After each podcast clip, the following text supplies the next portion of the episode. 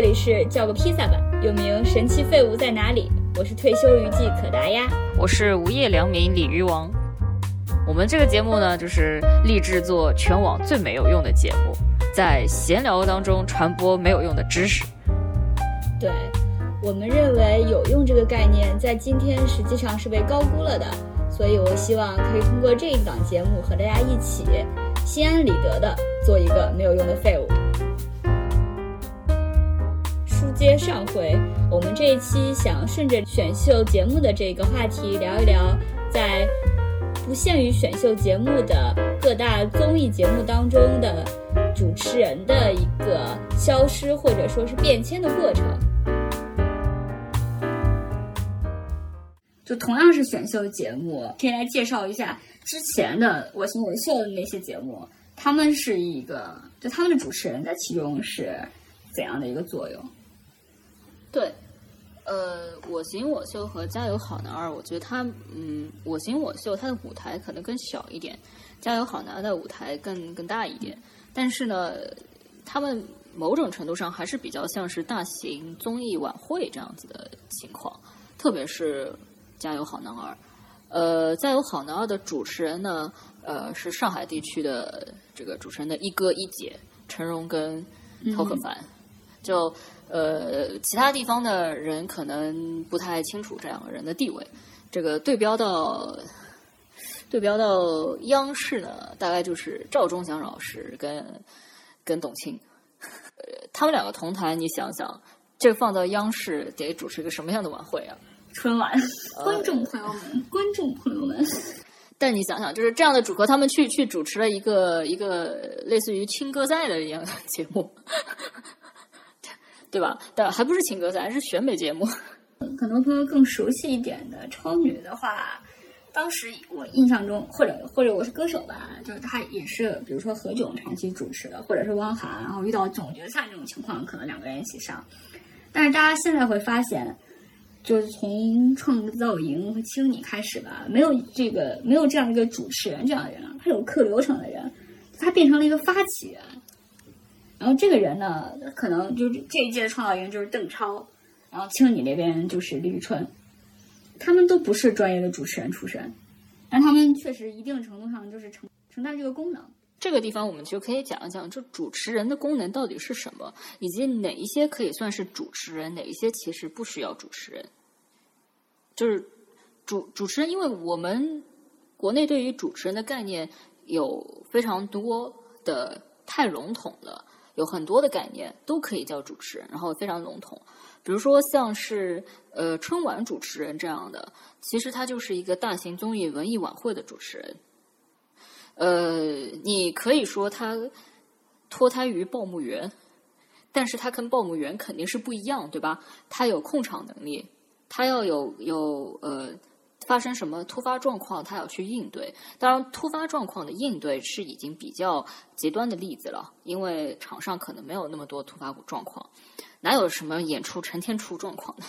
然后，但是呢，他们他们有一个控场的一个能力，他需要做呃各种来宾之间的交流的一个润滑剂。因为有可能你这个来宾跟那个来宾他们根本不认识，那你怎么在这个来宾当中让他们这个气氛活跃起来？他们有一个活跃气氛的功能。然后呢，呃，大家有时候说主持人经常会想到新闻播报员，那那个属于主播啦。这个我觉得不不能算是主持人这个行业的。呃，主持人主要还是体现在这种大型。大型晚会类的综艺，大型晚会类的这一这一个场合，那你其实如果这样子再往下深入想的话，是不是像创造营啊、青春有你啊这一类的节目，它已经不能算是大型晚会了？它不需要一个主持人来来进行一个活跃的气氛，它只要这个人可以呃明星明星来。活跃就可以，甚至你可以不用怎么活跃。我觉得，呃，张艺兴主持《偶像练习生》的时候，就类似于一个呃，把这个流程完成下去。然后，嗯，还有一个呢情况呢，就是素人的选秀类，其实很多都是有主持人的。比如说，呃，有一个可能也已经糊了的大家也不太想起来的，就《中国达人秀》。《中国达人秀》就是耶，也是东方卫视。哎，为什么东方卫视的节目都这么糊啊？为什么我觉得东方卫视节目都是有一种红极一时但是又糊了的感觉？达人秀，达人秀也是一个呃，属于一个素人的选秀节目嘛。那这个里面的这个主持人，现在也是上海的一那个数一数二的这样子的主持人了。他的作用就是需要做一个素人的润滑剂，因为素人上这些节目还是会比较紧张的，要去表演，然后他会去跟素人聊天，然后再把这个素人送上舞台，这是一种。还有一种，张绍刚以前主持过一个节目是求职类的节目，呃，那个求职类的节目其实是有一个需要，呃，在素人就是求职的人跟老板之间进行一个交流、帮助交流的这样一个东西。他有时候要圆回去，因为呃，有时候老板问的问题太苛刻，他可能要圆回去。但是张绍刚从来，我觉得张绍刚不太帮素人。这张绍刚在那个节目里面有点有点居高临下，他对于对于素人，他呃，我觉得一个主持人的能力是怎么样，其实从从对待素人的这个态度是可以看出来的。因为呃，无论是才参加选秀面对的是艺人，还是说来参加求职面对的是老板，素人当然都是紧张的。他是一个位于一个比较呃。不这么高的一个位置，然后去参加这个节目，他当然是紧张的。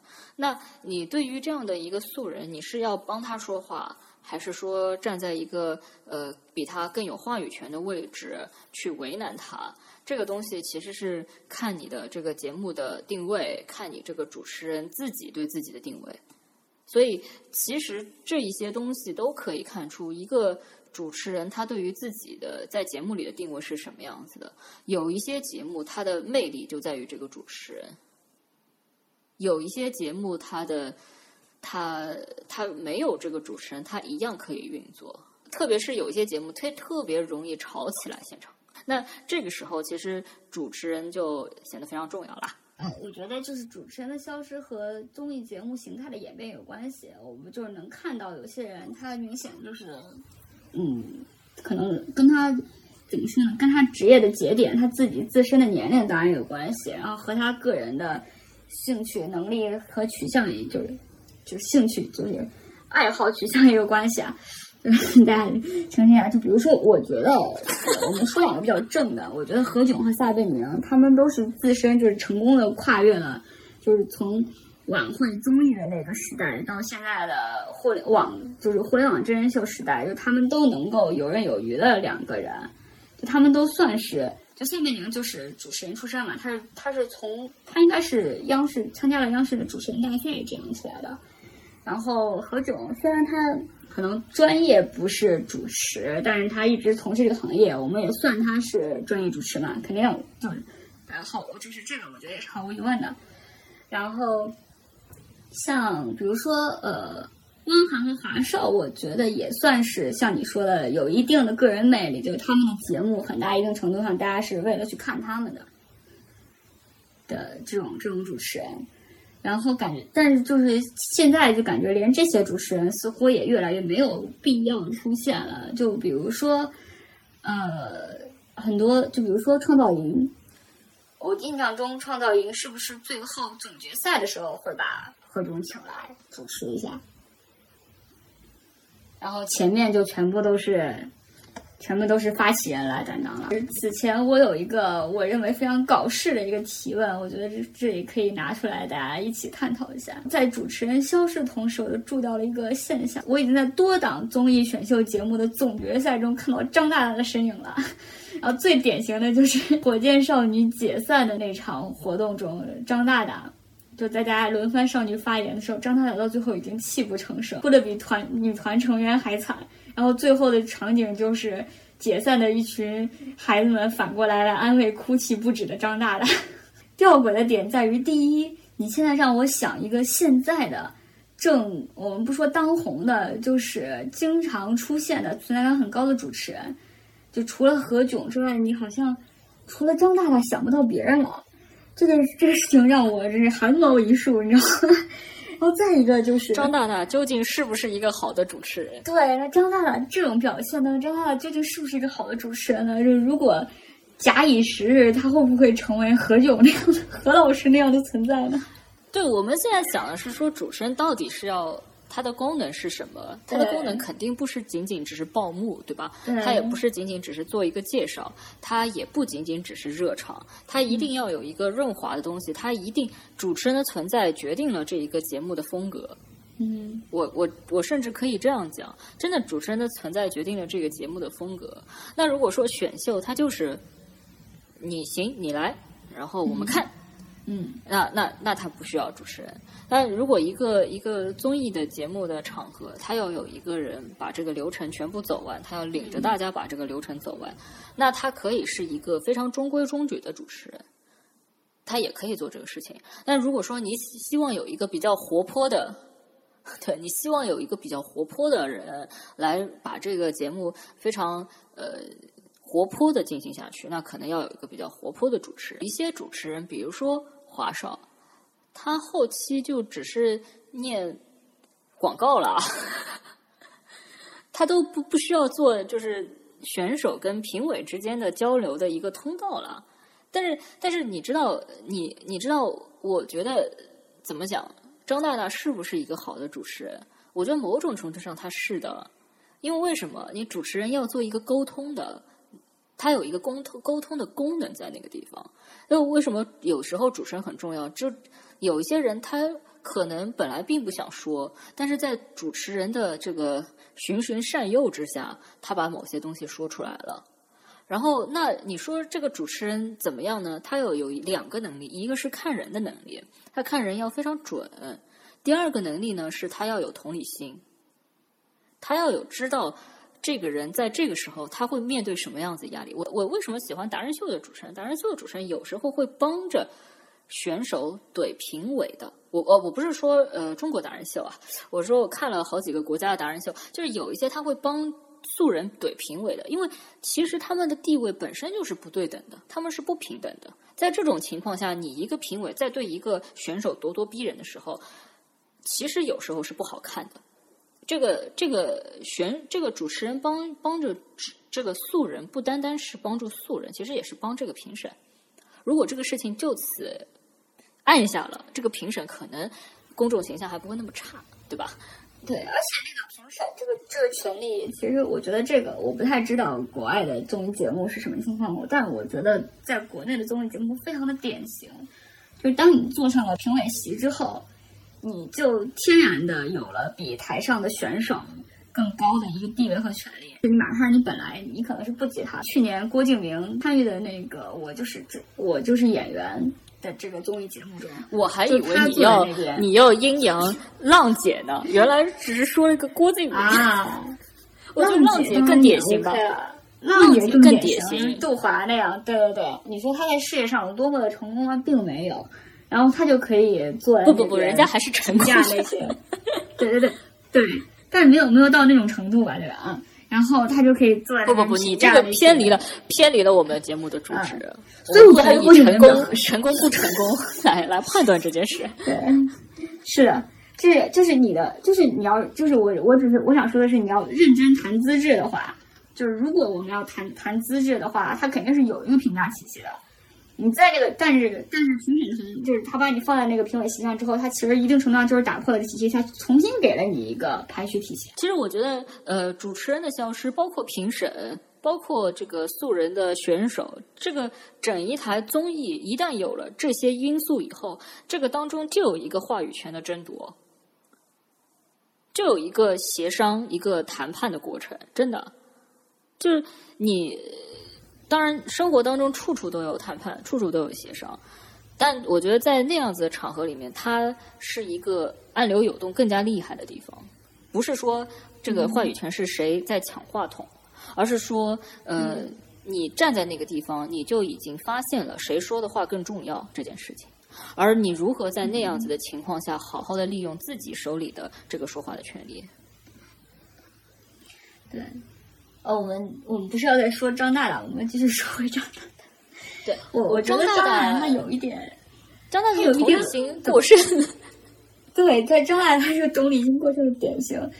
就是他在就就一般邀请他的场合，其实主持人话语就他真的大部分情况下单纯的就是你只要能够完成好，呃客流程的这个工作就可以了。张大大不仅完成了一个工作，张大大还附赠了你很多的同理心的展现。就是我看，就本来当时我也很难过，我也在哭。你看到有个人哭的比我还惨之后，我反而就哭不下去了。你还哭啊？我就是看杨超越那个笑死了。还还有一些呢，我们姑且称他们为主持人，在中国的语境下，其实可以称他们主持人，但是其实他们或许更类似于记者，就是访谈类的主持人。对，我们其实其实这个这今天这一期不应该讲访谈类，因为跟访谈类没有关系。我们说是选秀。可是为什么我们为什么要说访谈类？为什么？因为去年浪姐。出了一个易立竞，啊，我觉得浪姐红了，易立竞也红了。出了，对对对，他只不过是让大家又重新，让一些年轻的小朋友又重新认识到了这个人，或者是因为我觉得，就比如说访谈类的节目本身就在在中国没有那么红。自从就是有了有了流量明星，有了网络之后，呃，我们自己作为娱乐记者，当然也知道了，我们会做很多明星的采访。然后这些明星的采访，你只要放平台，放自家平台就好了，自然就会有很多粉丝来点。你为什么就主持人、记者？呃，记者他是不出现在镜头的，不入镜的，对，不重要。啊，我自自我从入行以来就没有出现在镜头里面过。哎，是的，对，就是你，你们有没有发现，现在其实出镜主持人也就只限限定于那些新闻的，哎，比如说王冰冰，对吧？嗯，就是啊，这 B 站的最爱。天气是暖暖的，但是我的心是冰冰的。听过这句话吗？听过。嗯，对我们不谈王冰冰，这个这个我们不谈王冰冰，这个真的扯远了。嗯，对。呃，我们就想说，其实，呃，其实你要是梳理访谈类节目，它也是有一个，就是从从专业所谓的主持、访谈主持，到就是正职是主持，但是他其实这个过程中，他担担当的记者身份，然后到既然既然你担当的是记者身份，那我何不直接找个记者，对不对？然后于是乎，我觉得是出现了记者，就是。我这个脉络呢是应该这么说，不知道大家有没有知道一档，比如说《杨澜访谈录》这样的节目，《鲁豫有约》这样的节目，或者太老了，我们觉都什么时代更 更糟糕的，就是《艺术人生》这种节目，对吧？他一开始其实都是一个主持人，然后他做一些记者的工作进行采访。然后接下来，呢既然这个重点，这核心能力是采访能力，那我干嘛不找更专业的记者进行采访？那接下来就出现了易静这样的人。但是你你这样子说的话，你这样子说的话，我们还是。呃，还是我觉得还是回到前面的一个话题，就是主持人的功能是什么？主持人要具有怎么样的能力？我们既然说主持人要有一个同理心，那其实主持人他也是要循循善诱这个人说出这些话来，而记者他其实也是要循循善诱让这个人说出这个话来，对对吧？但记者不能太有同理心，你知道吗？这在这个是我我觉得这样，你你真的这样觉得？我觉得记者还是需要一点的。记者如果完全不需要同理心，同理心，他可能问下去的问题没有办法出效果。我是我是这么觉得，就是记者当然需要同理心，但是记者如果同理心，如果像张大大那样 同理心成那样，我们先不说你当时还能不能采访下去，但是你后续操作会给自己带来很大的痛苦，尤其在今天的这个媒体环境下，就是啊。呃，就是你会不由自主的想要，因为你在跟一个人进行就采访的时候，其实采访是一个大家的短时间的交心的过程。嗯，就是你一般一般你你只跟这个人接触一个小时，他是没有必要跟你聊那些东西的。他他一旦要跟你聊那些东西，聊事业的稍微走走心，他毕竟是要交付一部分的自己的。那主持这记者在这个过程也是一样，然后你这个过程之中，你到后续你在成稿的时候。如果你同理心很强的话，你一定会很痛苦，你就不知道这个东西它写出来有可能很有效果，但是你在现在的情况下，你可能要考虑一下现在的环境会不会给它造成某些伤害，因为现在这种被误解实在是一个被误读和被误解实在是太常见的一件事情了。所以大家就是经常会觉得记者非常狠心，记者记者记者你没有良心，你没有心。对我这说到后续这个流程里啊，对对对。但是你要同理心像张大那样，这个可能当时大家就要抱抱头痛。其次还有一个就是呃，这样子的访谈访谈类的记者、访谈类的主持人，他本身成为了这个节目的标签。就我们刚刚说，呃，晚会类的、综艺类的，它可能是标签，或者是你不是标签，但是你决定了这个东西的风格。有标签当然是。呃，是有的啦，但是呢，就是大程度、更多的程度是风格。但是如果说是访谈类的，它就是这个东西的标签，它可能就是这个节目的制片人。对，呃，他以这个节目是以他的名字命名的。我们刚刚说的《杨澜访谈录》《如意有约》，嗯，《伊丽静有意见》《一时间》，对吧？这个基本基本上都是以他们的名字命名的。我们甚至说娱乐类的，我觉得《康熙来了》也算是个访谈类，对吧？《康熙来了》就是对对对，也是以他们自己的自己的身份、自己的这个名字来作为一个卖点的，以以决定了这个这个节目的风格，决定了这个节目的定位。呃，那国外的更加不要说了，国外的都都是基本上都是他们以他们的名字命名的这样子的节目。那是的，呃，所以其实访谈类的节目它比较复杂，它有很多的很多的东西，它。它在就是出现的时间也不长，然后它已经进行了很多的变化。但是，我觉得易立竞还是属于上一个时代的那个版本，就是大家更关心的是嘉宾，就是我更关心的是来的这个人，他今天要说些什么，然后我你能你能问出些什么？然后我之所以爱看你主持的，可能是因为你能问到我问不出的问题，因为。我没有机会问，或者但是我也很好奇的问题，因为易立竞，你知道，他就当时张雨绮不是在采访中，张雨绮就说了：“你做了那么多，你做了那么多功课，不如你来帮我梳理一下吧。”就是他其实是在做这件事情的。但是我觉得访谈类节目发展到今天，比如说我们现在看到十三幺这样的节目，就许志远去采访嘉宾，他有时候也不见得采访，他有可能是我跟你一起度过一天，或者我跟你一起吃一顿饭。或者我去一下你工，你带我去一下你工作的环境，类似于这种。然后包括像姜思达去年也做了一个访谈类的节目嘛，然后仅三天可见，那个真的就是我跟你相处三天，就是这种情况下，他问什么问题，当然也重要，还是个还是个很大的，还是很重要的部分。但是你也就是他表达什么，他在这个过程中，他说这个这个所谓的主持人，就是或者。呃，拥有这档节目的人，他做了什么，也是非常重要的一个环节。我觉得这有点像，就他们有点像一个滤镜，或者就是就是你选择你你愿意从他的视角来看这个东西，你愿意让他带着你来看这个东西。我我觉得这其实跟《康熙来了》是有点像的，跟《康熙来了》是有点像，嗯，就是因为他们的主持人自己本身是有一定知名度的人。他可能是艺人，他都不是专业主持出来的，对吧？嗯，是。对，所以就现在到了，就我觉得这个也是怎么说呢？就是现在到了这种情况，就是你自己一定要带一定的声量，你的你发出的问题才有人愿意听。那这个其实就已经。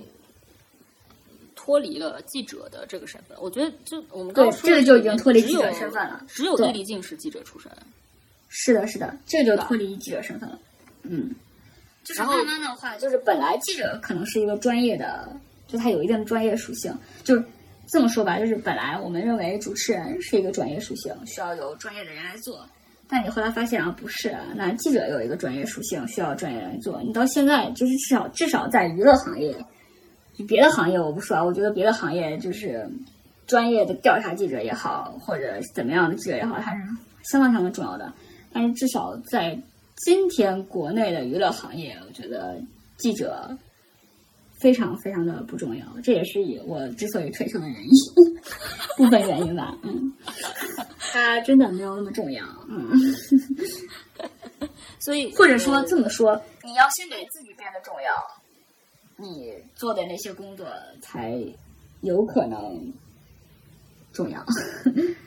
嗯，呃，对啊，就是当然，我跟你，我跟你，我跟你还是稍微有点区别，因为我做的更多的事情属于电影记者。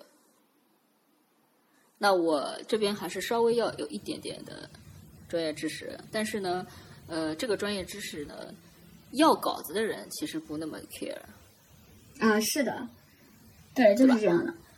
所以我无业了。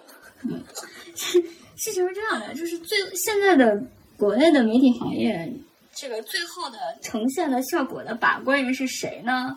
按道理来说，他应该是记者本人和他的编辑，对不对？但但是现在的是，现在大概率就是最后就是艺人和他的宣传，就是然后这个就要看艺人自己的话语权了。你看艺人能操作多少？你很可能艺人也说不上什么话。嗯，现在记者已经不不成为一个输出的，就是他不成为自己的，他不在自己的体系了。记者已经成为了宣传的最后一个口。对，我们是我经常说的就是我们是乙方的乙方，嗯。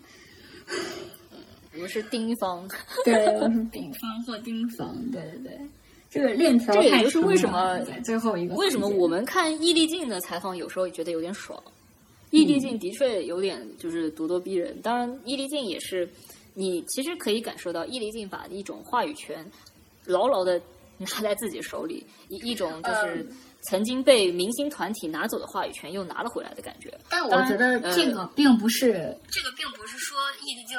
我觉得这个不，其实更不是一种前进，而是他停在原地，没有没有往前走。因为其实当时的环境就是那样的，他那个采访在当时是非常正常的。对，就是当时大家就是有这种自由度，我们就是这样这样对话的一个身份啊。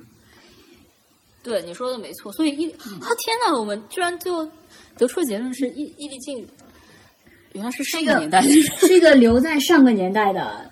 对，调查呃，调查记者，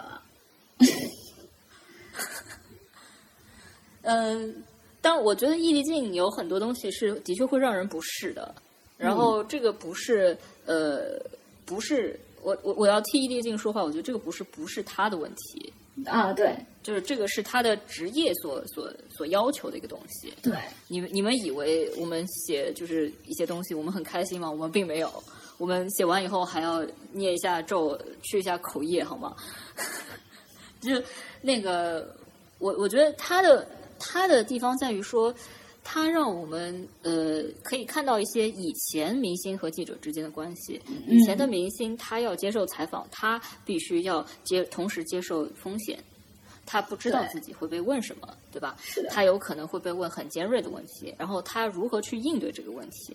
但是现在呢，呃，你你在你在采访之前，很多的宣传都要你，应该是几乎所有的宣传都会要你一个采访提纲。嗯，即便是这个明星本人并不在意，我真的碰到过明星本人不在意的，他说提纲啊，嗯嗯，不用看了，就是就是说吧。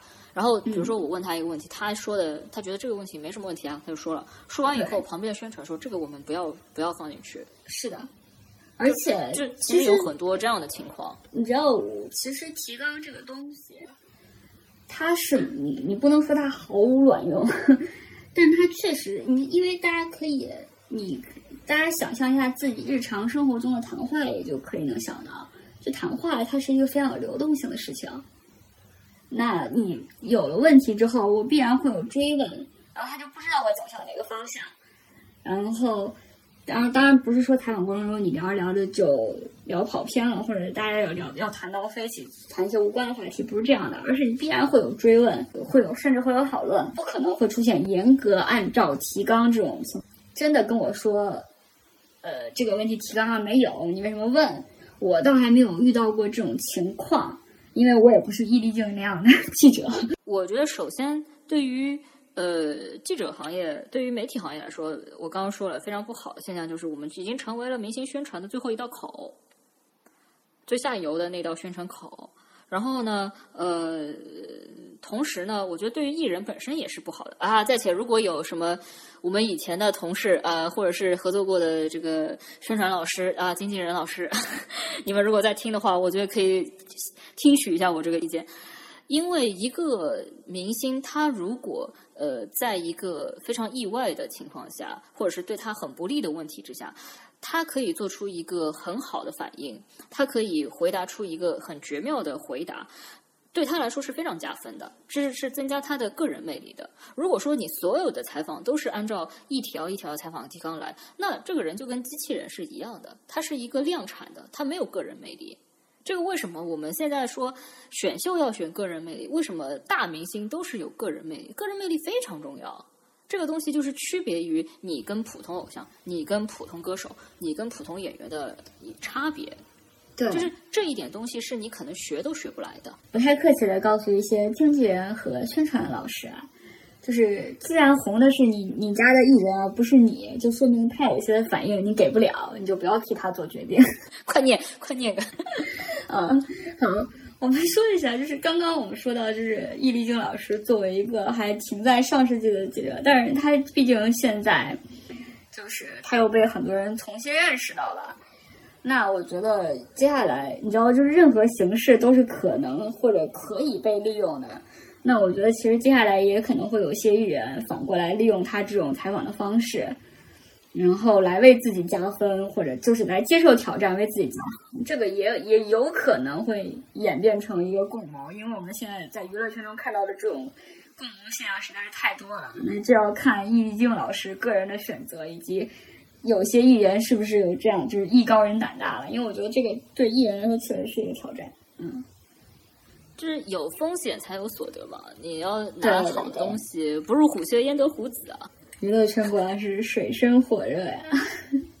娱乐圈没有那么水深火热。我觉得，嗯，我们刚刚说了这么多，当然有很多你觉得不公平的地方，你觉得怎么会是这样子的地方？但是其实，呃，就像你说的，有更多的可能性了。就当你把这些东西好的、坏的、烂的、一塌糊涂的东西全部都摊在这个地方的时候，你就其实可以看到有更多的可能性。一方面，我们觉得说寒门难出贵子了，但是另一方面，其实有更多其他的可能性。就是如果说不是杨超越，日系的这些嗯偶像，他可能不会这么直白的出现在大家面前。嗯，就是因为有了杨超越，所以开始你可以看到一些日系的偶像参加选秀，甚至。没用这个东西已经成为了一个卖点了。韩系的偶像当然不说了，大家看的已经很多了。呃，同时就是你能看到一个非常奇怪的现象，就是出现的艺人越来越相似，但是呢，他们也有很多不相似的地方。就这个东西很奇怪，然后它的度也非常，尺度也非常的微妙。然后你最后能看到的，会看到什么样子的东西，完全是一个巧合，真的是完全是一个巧合。就好像我说，能制作单改剧的制作公司很牛啊，但是单改一定会红吗？大家为什么都想做单改？因为知道单改非常能赚钱，对吧？对，单改赚非常的赚钱，所以很多人都想做。但是呢，不是都能播。但是，呃，真的做了播了，就一定能赚钱吗？我觉得不一定啊。这个跟你。你的演员当然是有很大的关系，跟你们之间的是否有化学反反应也是有很大的关系。所以，呃，就是成名这件事情，呃，真的很玄妙。从你这个人是否有个人魅力，个人魅力这件事情是很玄妙以以外，你你你有什么机会成名，这又是一个很玄妙的事情。我们刚刚说了很多了，包括呃，从不是专业。所所谓的专业，就是说广播主持专业啊，或者是有很多的大型晚会的主持经验的这样子的专业主持人，从这样的专业主持人到了记者，再到了本身有一定知名度的艺人，或者是甚至都不是艺人，是一个公众人物，比如说呃许知远，呃从主持人有一个演变，就现在发现其实主持人也变得像是一种嗯。他如果有能力，他不是呃科班出身，他也可以来做主持人的这样子一个一个一个职位。就是主持人到底是不是需要有一些硬性的呃能力上的需求？比如说普通话，其实普通话标准早就不是硬性要求了。呃，都都不要说是现在了，呃，什么播客啊，呃，B 站上的自制视频，有很多人他的配音。他有非常强烈的地方口音，都不是这样子说。甚至有一些很正经的呃综艺的晚会上面，他们可能也会说东北话，嗯他们可能也会说很多带有地方口音的呃这样子的普通话。我就想说，那现在这个口音呢，不仅仅呃成为了一个呃成为主持人道路上的障碍，它其实可能也会成为主持人加分项。嗯，它会成为某种特色。这个现象其实从九十年代就开始了。九十年啊，因为大家年纪真的是太小了，可能记不太清楚啊，呃，也可能还没有生出来。我们要假设我们有零零后的观众，呃，九十年代的时候，当港台的娱乐文化兴起的时候，其实主持人当中有一些人说话开始带有港台腔了。嗯这个是当时被公开批评的一件事情，说呃主持人娱乐像啊，主持人讲话有有港台腔啊。我当然，这一方面是因为看了很多港台的综艺节目，我觉得可能会有一定的影响。呃，但是你你想，如果说真的会有这样子的情况发生，那这个主持人带有什么样的口音，真的跟这个呃社会的娱乐的或者是流行文化的一个风向有关。比如说，呃，有很多我们说的东北口音的人，李雪琴到现在，她当然她不是主持人，但是她到现在上吐槽大会说的还是东北话。嗯，那这个东西当然是跟金星老师有关是主持春晚的金星老师算主持嘛？金星老师那个那个哦，东北对话对吧，金星老师算主持啊，对对，金星老师说的就是东北话啊。然后呃，不知道大家有大家有有有没有印象？当然，这个人也真的是非常早之前，有个主持人叫刘仪伟，嗯他他说的普通话就不标准，当时也是受到了很大的争议，因为他说是川普。他是比较早说川普的啊，但自从那个呃说唱的选秀节目红火了以来呢，呃，川渝地区的口音、川渝地区的方言也变得非常的非常的受欢迎。对，大家其实现在可以听到更多的呃中国这个各大地方的这种口音，但是但是但是但是，我这样说回来，就他们说的还是现代普通话、现代汉语，也就是说，他们他们说的是一种官话。我们虽然没有学过呃河南话，没有学过东北话，也没学过川渝地区的方言，可是我们听他讲话，听他们讲话还是能听得懂，对吧？因为他们跟普通话还是比较像的。可是有些地区你是听不懂的。这个地方呢，我们就可以告诉大家一个没有用的知识，就是呃，我刚才自己也脱口而出了，呃，其实说的并不准确的。我我刚刚说某些地区的方言大家是听不懂的。其实，如果你听不懂那个话，那个话呢，它就不是方言，它是另一种语言。比如说粤语、吴语和官话，也就是那个标准普通话、现代标准标准汉语，它们之间是一个并列关系，而不是从属关系。有兴趣的同学可以去看一个非常有名的汉学家的一个文献。这个汉学家呢，他的中文名字叫梅文恒，然后他的这个文献呢，一一篇论文叫《What is a Chinese Dialect and Topolect》。大家其实方言这个东西，我觉得它是一个误解，它的误解来源于呃翻译上的误解。比如说，大家把 dialect 翻译成方言，其实不是的。就是 lect 这个词根呢，它是表示 language，表示语言，但是 dia 它是表示一个通用的意思，它是一个呃 dialect。如果说你翻译过来，它叫通用语言。那方言是什么呢？方言是那个 topolect，t o p o。Topo 表示一个 place，place、region，那它才是地方和地方，就是它才是地方语言。如果说你听一个语言，但是你听不懂，那你跟这个语言之间的，你母语跟这个语言之间的关系就不是 dialect，因为 dialect 是表示通用的语言，也就是比方说我是一个北京人，呃，我能听懂北方人，呃，东北三省人说的话，那。北京话和、呃吉林话，比如说和沈阳话，他们之间呢就是一个沈阳话跟北京话之间，它就是一个 dialect 的关系。他们相互之间是听得懂的，但是他们有一些口音，但我依然能够听得懂你。那如果说我是一个北京人，我听不懂广东人说的话，那这个对，你说的 Mandarin，英文里面叫的 Mandarin 跟 Cantonese，他们之间就不是一个 dialect 的关系，因为你们相互之间不通。比如说，那你说不是这个相互之间不是 dialect 关系，呃，但是他们那个 Mandarin 它有语言呢、它又可以写写出汉字啊，你那个 Cantonese 就一定可以书写吗？呃，首先你去看呃。有些地方的报纸，它可能你它真的可以写出来，然后你还看不懂它写的是什么。那举一个另外一个例子，比如说吴语，大家可能觉得无语是没有办法写书写的。首先我要首首先我要跟大家就是普及一个概念，就是无语它是可以书写的。无语不是不可以书写，无语是可以书写的。然后其次呢，呃，即便一判断一个语言是不是语言，是不是一个 language，呃，它它跟它能不能书写是没有关系的。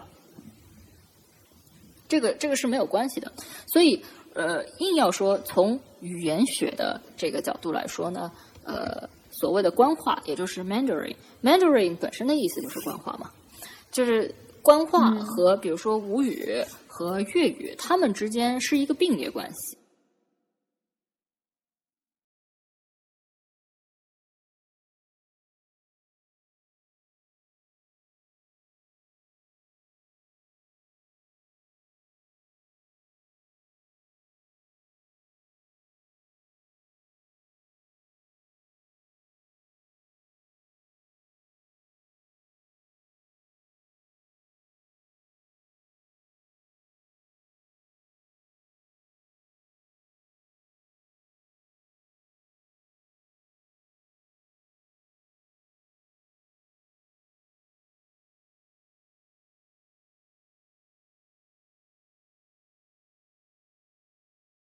但我分享的这一个知识，它是属于语言学上面的知识，呃，你可以从别的角度来来说一个语言的分级，它可以从社会政治的角度来说，那是另外一种说说法。我这个单纯的只是一个语言学的说法，而且就是大家为什么老觉得说，呃，首先啊，英文里面说 Chinese，可 Chinese 到底是什么？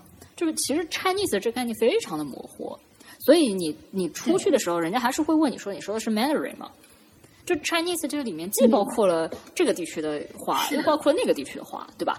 你都可以说是 Chinese。那 Chinese 这个概念，其实它更加是一个社会社会政治上的概念，而不是语言学上的概念。语言学上，你还是就是比如说我们说的标准普通话，那还是那个 Mandarin，对吧？同样的，大家为什么老觉得说我们说的是中文，然后其他地区说的这些是方言？甚至有人会觉得说。少数民族说的也是方言，这个这个我的这个我就更加不能，这个我就更加不能理解了，各位，这少数民族说怎么能是方言呢？这是他们自己的语言。然后呃，为什么我们会有这样的概念？是因为我们其实觉得一个国家说的是一个语言，我们没有对于一个一个国家说，呃，这个国家里面说好多语言的这样这样一个观念。可是大家你们想想，我们既然是一五十六个民族的大国家，我们有就是团结的五十六个民族，那。呃，为什么我们就不会有很多种语言呢？那是一样的，不是说一个国家就只有一个民族，对吧？那一个国家它也不是只有一种语言。你小到像比利时那么小的国家，它都可以有好多种语言，有说法语的，有说德语的，有说弗拉门语的。那那你能说那个他们说的说德语的，就是说法语的方言吗？肯定不能这样讲，对吧？所以呢，这个这样子来说的话呢。呃，我们从这个口音上的主持人的口音上，这这个上面可以看出，其实就是 Mandarin 和他他 Mandarin 这个当中里面的这些呃每个地方他们有地方口音的这些方言，他们其实呃越来越变成了一个标志，变成了一个个人的标志，然后他们可以这样子出现在一个呃呃电视上一个节目上。是因为他们是大家都可以听得懂的，大家可以听得懂，而且呃，大家其实可以观察到一个现象，就是说我已经不需要你有多标准了。这个标准到底有没有意义？这个在今天这个社会上面，其实它已经不是那么有意义了。为什么要标准呢？我要听得懂就好了，有趣就好了。而且某种口音是否受欢迎，这个其实是有一个演变的。比如说刚才我们提到了东北话，一直以来长期都是挺受欢迎的。就大家好像听到你有东北口音，就天然觉得你可能这人更幽默一点。天津话也带一部分这样的属性，然后现在可能到了川渝地区，这个其实我觉得跟嗯早年的媒介也是有关系的。就当时大家都是在看电视的情况下，整个的电视这个领域更多的是被首都为代表的，或者中央电视台它辐射的它的辐射和影响力更广。每年最大的。最重要的电视晚会春晚上面有很带东北口音的小品演员，这就给大家造成了一个长久的印象嘛。我是一个河南人，就是我们河南口音长期以来都被大家就在春晚这个小品中一般出现都不是什么好好现人，都不是什么好的角色，就不是说这个人非奸即盗，不见得是这种，而是你相对来说你可能就是一个配角，或者你就是一个怎么说呢，需要帮助的。或者，我认为这这就是经济发达的地区对我们欠发达地区在语言上的霸凌。你不能这样子讲啊！我觉得主要原因不仅仅是呃中央电视台的辐射面比较广，我觉得主要原因是呃我们我们当然需要我们需要一个可以通用的语言。这个前提我当然是不反对。呃，我自己虽然是个河南，但其实我并不会说河南话。就你要是现在突然之间大家全部开始用河南话了，对我来说反而是我是需要学习的。但是我的我的点在于，你不能因为这个人普通话不标准，或者说他根本不会说普通话，而认为他是嗯没有文化的啊，对，甚至认定他是个文盲。这个你就不得不提前一段时间爆红的丁真的例子。丁真红了之后，有一些以男性为主的网友，他们非常的不服。他们觉得丁真这样一个文盲为什么可以如此受青睐？但是我想说，丁真并不是文盲啊，他是会藏语。这样子的理解其实还是把藏语当做了一种方言。就就好像，比如说，呃，很多意大利电影里面，意大利南部说的方言大家听不懂。然后，你的确有很多文盲是意大利南部的，为什么呢？因为他们的教育资源都集中在北部。那他们如果说，呃，要去北边上上学的话，他们逐渐会说出一种标准的意大利语，对吧？如果说他没有去受到这种良好的教育资源，他一直生活在南部的一个一个破落的小山村里边的一个农民，那他的确只会说这个地方的方言，然后他也的确是文盲。这个是，是的，那对对对，但是那个还存存在一种情况，就是可能客观上来说，可能西藏地区他们的在教育上资源上可能确实不如广大的内陆地区，但是与此同时，他们有自己的文化，对。他只是他只是没有进入到你进入到一个你的城市阶级的文化的这个这个系统里面，但不代表说他没有文化。他没有习得你的文化，不代表他没有文化。不能因为你自己的文化在某个区域内处于一个主流位置，然后你就认为所有人都应该必须要跟你放在同一个框架内去比。我觉得就是某些人他不应该用这些标准来评价别人。而且就是什么是文盲啊？文盲其实是跟识字量有关的。丁真他是不识汉字，他以前可能的确不识汉字，但是人家识藏语啊，就是你他不是不会书写。放在你生活在那边，你就是个文盲。对你生活在那边，你就是个文盲。我也是个文盲。你说，大家我我经常就讲说，这个我们平时讲笑话，比如说我们去了一个什么国家，然后那个国家语言我们完全看不懂。然后就心里很慌，然后就说你慌什么？我说我因为我在这儿我是个文盲啊，就是这这种情况下才是我我可以自嘲我说我自己是个文盲，但不代表我真的是个文盲啊，我只不过在这个文化这个语言环境下是个文盲。前段时间看郑老的那个小说中有一段话的时候，我当时一下子就想到了丁真，他这是一个小说集，叫做叫做《山月集》，对吧？然后它中间有一篇有点像，嗯，啊，它有点像是以沙悟净的第一视角来写的《西游》中的师徒，就是四人的一个同人。他中间有提到孙悟空的一段，他说：“我知道悟空是个文盲，也知道他腹内毫无学问，因为他曾经上天后被任命名叫弼马温的马官，可他既不认得弼马温这三个字，也不知道这个官到底是干什么的。”但我认为，他那与神力融为一体的智慧和敏锐的判断力是无与伦比的。至少在动物、植物、天文等方面，他拥有丰富的知识。一般的动物，它只要看上一眼，就能立刻明白其性情如何、强弱程度、以什么为主攻武器等特征。就是后面我就就这一段还蛮长的，我就不说了啊。就是，然后他最后其实有一个感慨，他说：“站在这目不识丁的猴头面前，能充分体会到有赖于文字的教养，其实多么的苍白，多么的悲哀呀、对，我觉得大家可以读一读啊。嗯，对，大家可以读读啊然。后顺便大家也可以就是给自己偷一下懒，让让自己耍废一下。对，对，就是不不是说你语文不好，你数学不好，或者是你英语不好，你就没有这个能力，不是这样子的。甚至我知道有很你一多人定有一些没有用的对能力，你一定有一些没有用能力，他们神奇的无用能力。他们其实很重要，只是他们没有在工作当中，没有在这个有用的工业社会的发展当中被当做有用的能力。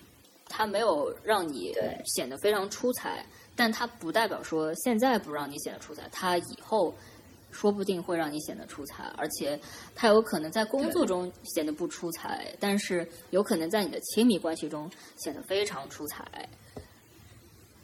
嗯，就大家经常会忽略一个这个东西，就是一个情绪的能力，一个情绪价值。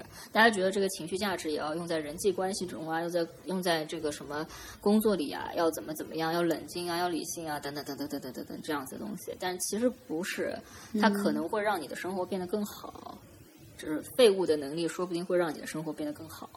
而且我知道有很多人，他可能到现在已经三十多岁了，他有一份工作，但是他呢，依然非常的呃，非常的纠结于自己的，比如说英语不好这件事情。我真的碰到很多人，嗯这也的确给他的这个工作呢造成了一定的影响。但这个真的不是一个非常大的问题，这个你也不要一直懊恼自己为什么怎么学都学不好。其实有时候不是的，不是你不自律，不是你不努力，不是的，就是你你们不要太把这种东西、这种能力当做一个当做一个呃让自己的生活变得很吃力的一件事情。因为你既然是这个世界上有生下来就可以生在双语环境里的小孩儿，也有长到三四岁就去双语国际学校上课的小孩儿，那也有到了十八岁才才知道了第一个外文单词的人。我觉得这个这个就是世界本身就是这个样子的，它不一定你一定要非常有用，你你可以是在某一个方面是一个废物。我们扣回了我们的主题。对，对，对，之前就是就是前两年很多人很常说的一句话，就是懂了这么多道理都过不好这一生啊，这听起来是很丧的一句话，但实际上我们你就像刚才我们聊了那么多的，就懂道理可能是一个就是一个评价体系中，你可以把它视为一个评价体系中的一个事情。呃，你可能在一个评价体系中获得了一定的成就，但你还是过不好这一生。但你反过来看，那就是其实你过好这一生不需要懂得那么多道理。就你这样想的话，你就能轻松一点。嗯我们真的是一个时时刻刻都要让大家感到自己是废物的节目吗？我们真的需要这样吗？是的，我们这还主要是用来说服自己啊。就从去年的二月二十七号开始，无法访问的网站 A O 三上面，用它的搜索就是过滤搜索功能。然后你在那个打开 language 那一栏的话，你会发现它在里面跟中文就提供了四个选项。哦，真的吗？除了简体中文和繁体中文以外，还有什么？中文普通话、国语、中文客家话、中文客家话（括弧闽南语）、哦，真的中文广东话、粤语、中文吴语。哦，多么好的一个网站呀！我那么大一个 A O 三呀，其实维基百科也一直都有了。这也是一个视角，就是大家可以看一看海外的一些人，就他们眼中的一个语言的分类吧。嗯，对。对所以呢，只要你会说你自己的家乡话，对，你就不不能算是个高文盲。对。好的，最后我觉得今天可以收尾了。那最后祝大家人人有文化，那我们可以说天天都开心。嗯，我们下一期要聊一个激动人性的话题，神性中的 LGBTQ 文化现象。哎，这个这个话题我们都还挺想聊的。好，大家再见。大家再见。